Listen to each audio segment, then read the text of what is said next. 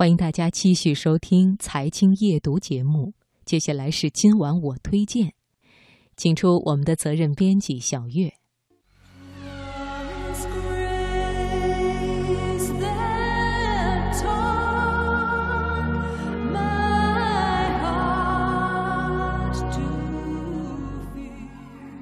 月色如水，春秋意境，品读天下。聆听永恒，请听今晚我推荐。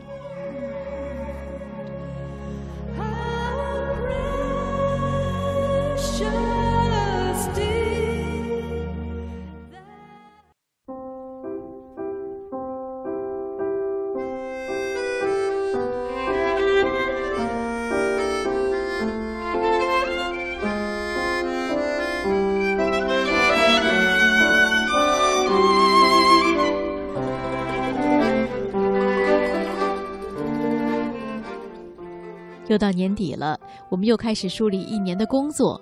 有的人可能呢在盘算这一年自己有哪些收获，也有人还在核算今年有多少计划没有完成。今晚我推荐，今天呢我们就来算一算这一年下来，平均每天有多少时间是属于你自己的。推荐给大家的文章名字叫《每天做这三件事才能拥有属于自己的四小时》，作者一年。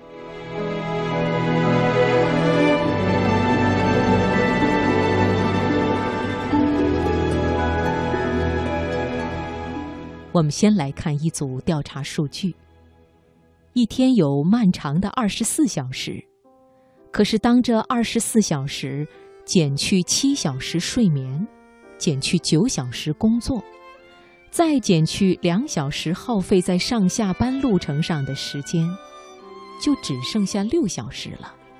没错，一天二十四小时，但是属于你自己的时间，实际上只有。六小时，我们每天在消耗和付出，而结果却未必能满载而归。失去了金钱还可以再赚回来，而失去的时间将无法追回。所以，给自己算一笔时间成本的账，的确非常重要。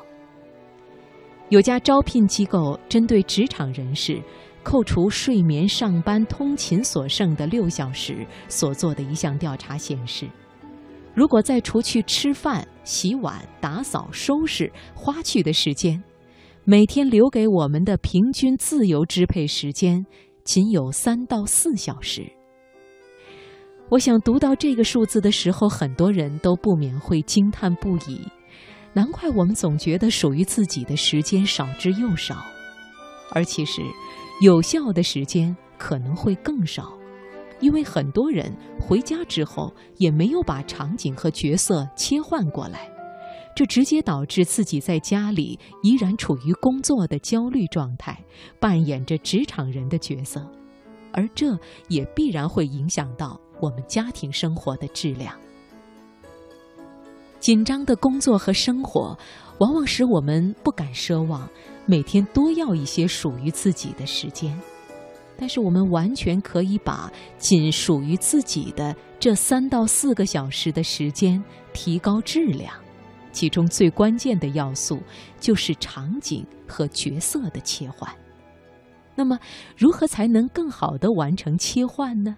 其实，简单的三步就可以轻松搞定。第一步，你可以尝试下班离开公司前。用一张纸排列出自己今天的任务，看看哪些已经完成，而哪些没有完成。我将这称之为完结仪式，以此来宣告今天的工作暂告一个段落。而工作一天之后，我们难免会有些情绪，这个时候，你也可以拿起一张纸，把它们尽可能的写在纸上。然后把纸团起来丢进垃圾桶，这叫做告别仪式。告别仪式的作用就是暗示自己把情绪停住，不要带着情绪下班。第二步，在快要回到家里的时候，你需要给自己几分钟静一静，并且告诉自己，这个地方是家，不是公司，这叫做场景确认。场景确认之后，我们就会不自觉地调整自己的心态和行为了。当然，回家之后还有很重要的第三步，叫做感情激发。如果家里有小孩儿，他跑过来抱着你的时候说想你了，你的爱人对你说辛苦了，并给你一个拥抱，家里的宠物扑向你，这些都是感情激发。这些能激发的感情体验，可以让人迅速转换场景和角色。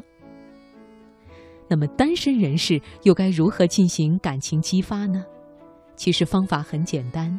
回家之后，你可以先打开舒缓的、放松的音乐，这样同样可以帮助你完成角色的转换。完结与告别仪式，场景确认与感情激发，通过这样的心理过程，相信你不但可以提高宝贵的三到四个小时的生活质量，还能够缓解一天的压力与疲劳，使我们的生活品质得到整体提升。